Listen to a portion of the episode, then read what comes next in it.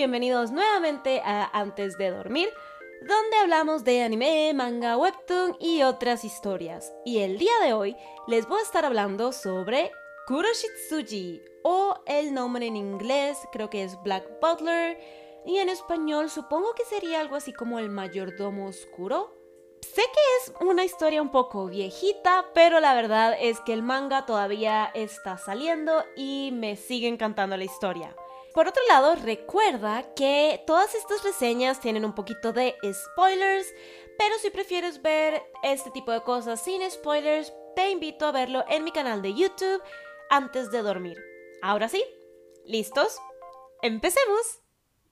Kuroshitsuji es una historia oscura, supernatural y misteriosa. Básicamente nuestra historia está ubicada en Reino Unido, en la época de antes, con la nobleza, la reina Victoria, más o menos a eso del siglo XIX. Y nuestra historia es sobre un pequeño niño de una familia noble y una noche un grupo de personas lo secuestran y matan a sus padres y a este chiquito lo llevan para hacer una especie de rituales extraños involucrando sacrificios y cosas de estas. Entonces, este pequeño niño empieza a pedir ayuda justo antes de ser matado por sus secuestradores y en eso aparece un demonio ante él que lo ha escuchado y hacen un contrato. Básicamente este demonio va a ayudar a este niño a resolver el misterio de quienes asesinaron a su familia y a cobrar venganza. Y cuando esto se haya realizado, el demonio va a poder comer el alma de este niño. A ver, este demonio ha estado esperando durante mucho tiempo poder encontrar un alma tan deliciosa como la de este chiquito. Entonces, por esa razón es que a él le sirve como este contrato como para poder seguir nutriendo el alma de este chiquito, más o menos, con esta oscuridad que él vio en él.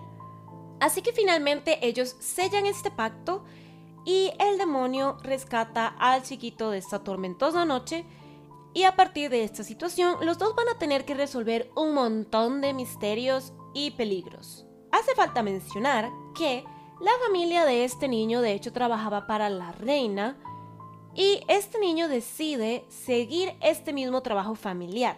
Así que básicamente nuestro protagonista es, como dicen en la historia, el perro de la reina. Es el que trabaja para la reina resolviendo crímenes, misterios y cosas de un aspecto oscuro y como sketchy que realmente no están abiertas para el público en general, ni siquiera para la policía en algunos casos.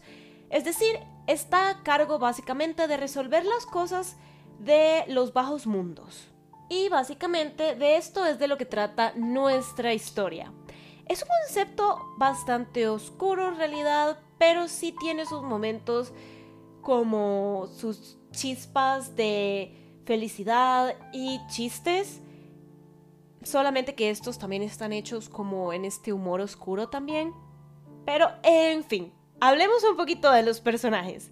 Hablando de nuestros protagonistas, los dos son increíbles. Por un lado tenemos a nuestro pequeño niño que para este entonces tiene 12 o 13 años y se llama Ciel. Y es de hecho muy inteligente, es también muy arrogante y siempre intenta como actuar como una persona madura y astuta, pero la verdad es que en muchos casos se le sale su pequeña faceta de chiquito malcriado.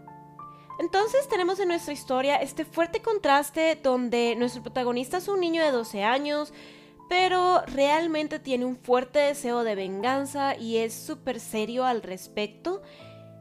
Entonces crea como esta complejidad dentro de este personaje y se hace súper interesante de ver y no sé, como que pone un poquito a los lectores a pensar, de hecho a los personajes alrededor de este mismo protagonista también los pone a pensar un poco, como este contraste entre que sea un niño pero que haya pasado por tantas cosas y esté tan envuelto como en esta oscuridad. Y en la otra mano tenemos a nuestro fabuloso demonio, que es nuestro mayordomo oscuro de la historia. Es decir, él es un demonio, pero ya que decidió hacer este contrato con Ciel y va a ayudarlo con su venganza, decidió tomar forma humana y convertirse en el mayordomo principal de la mansión de Ciel. Es como su forma de estar presentable, supongo, en el mundo de los humanos.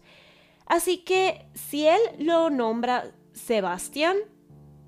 Y así es como Sebastián se convierte en el mayordomo perfecto de Ciel. Y vive con él en la mansión junto con otros cuatro sirvientes.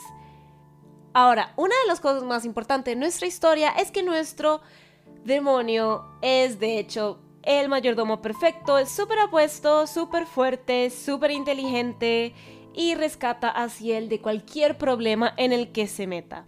Entonces tenemos como esta combinación de personajes que realmente es muy divertida de ver y está llena como de este humor sarcástico y oscuro, pero a la vez es una relación como que por unos momentos uno siente que es como bonita y tierna y después te acuerdas que está basado en este contrato oscuro, entonces realmente no es tan bonita y tierna como se ve. Pero bueno, por el otro lado, también tenemos como personajes secundarios que son extremadamente importantes y súper buenos personajes.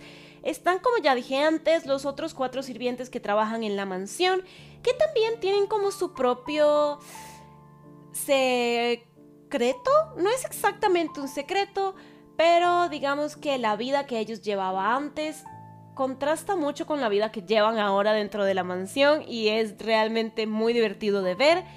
Y por otro lado, tenemos desde luego personajes que no son humanos. Es decir, pensémoslo de esta forma, si está Sebastián, que es un demonio, pues también es válido tener otras criaturas y en este caso estamos hablando como por ejemplo criaturas como los ángeles de la muerte, que están a cargo de llevarse las almas humanas una vez que estos han muerto.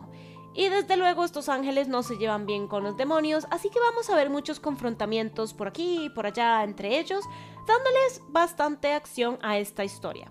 Por otro lado, sí podemos recordar que en nuestra historia la mayoría de los personajes son desde luego humanos y los que son más cercanos a nuestros protagonistas realmente son muy divertidos, muy positivos y como muy alegres, haciendo un gran contraste con nuestros dos protagonistas que siempre están como en este modo serio y oscuro. Entonces tenemos como un gran contraste en la historia, que es uno de los puntos que más me gusta y que la hace más llevadera. Y por otro lado, tenemos al personaje más misterioso de todos, que es el Undertaker es decir, este personaje es como algo parecido a lo que sería un sombrerero loco de Alicia en el País de las Maravillas, pero en una versión mucho más oscura. Y básicamente él está a cargo como de los cuerpos, de armarles un ataúd y cosas de estas. Trabaja como en cementerios y cosas así. Y sabe un montón de secretos de los bajos mundos.